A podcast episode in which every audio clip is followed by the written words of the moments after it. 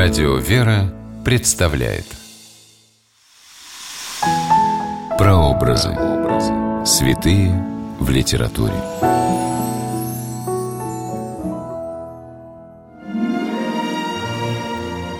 Об этой женщине, жившей во времена Ветхого Завета, написаны поэмы, романы и пьесы.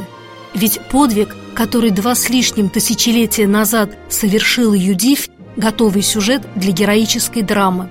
Здравствуйте, с вами писатель Ольга Клюкина с программой «Прообразы. Святые в литературе». Сегодня мы говорим о праведной Юдивь и пьесе Антона Тамсаари «Юдивь». Место действия – город Витилуя в Древнем Израиле. Время действия – приблизительно VI век до Рождества Христова.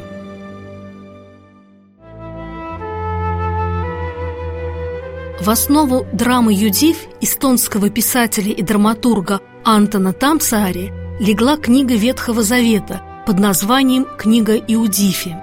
В ней рассказывается, как во времена завоевания древнего Израиля ассирийцами в осаду был взят древнееврейский город Витилуя. Ассирийцы под командованием военачальника Алаферна перекрыли все дороги и доступы к колодцам, обрекая жителей Витилуи на мучительную смерть от голода и жажды.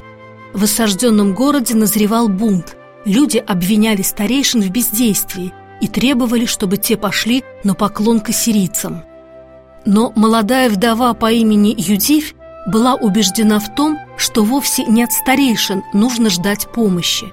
Вот что главная героиня пьесы Антона Тамсаари Юдивь говорит своей служанке – с зари до сумерек стучатся в дверь просящие. Но кто им нынче поможет? Кто сможет напоить всех жаждущих и накормить всех голодных? У Иеговы надо искать помощи. Бога надо просить, а не людей. И Иегова, таким было ветхозаветное имя Бога у древних евреев, постучался в сердце верующей женщины, послав ей необычное видение – Юдив услышала во сне будто бы плач ребенка, молящего о помощи, а потом обращенный к ней голос, который говорил загадочные слова. «Юдивь, Юдивь, отныне да будет тебе под силу творить многое, да не истощатся силы твои».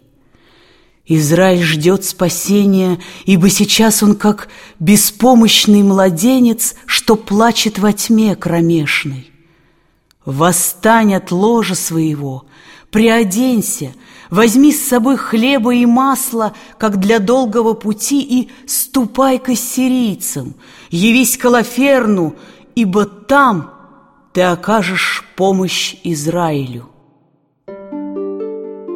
Юдивь отправляется в лагерь ассирийцев, выдавая себя за пророчицу. Она верит, что в нужную минуту Бог ее вразумит и подскажет, что нужно сделать для спасения своих соотечественников.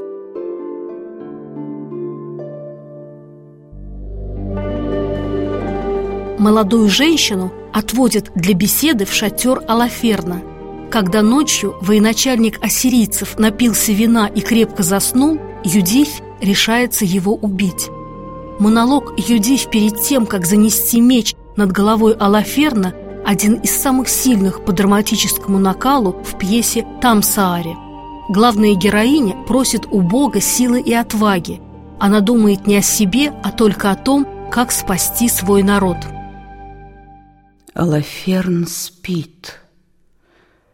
Он спит, но утром он проснется – ты слышишь, Иегова? Он выступит против тебя под гул труп и грохот барабанов. Он истребит города твоего народа. Он надругается над дочерьми твоего народа. А сейчас враг спит. Он снял с пояса свой меч и повесил в изголовье. Укрепи мое сердце — если такова твоя воля, дай мне силы, Воспламени мой гнев рукою ангела, Не дай погаснуть моему страшному гневу, Пока не свершится все. Юдив мечом отрубает голову Алаферна и приносит ее в город. Узнав о гибели своего военачальника, ассирийцы снимают осаду и уходят. Таков финал пьесы известного эстонского писателя XX века Антона Тамсаари Юдифь. И никто более не устрашал сынов Израиля во дни Иудифи и много дней по смерти ее, говорится в Библии. Православная церковь почитает проматерь Юдифь в числе праведных ветхозаветных жен. С вами была Ольга Клюкина. До новых встреч в авторской программе «Прообразы. Святые в литературе».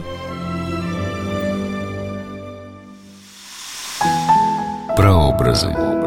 Святые в литературе.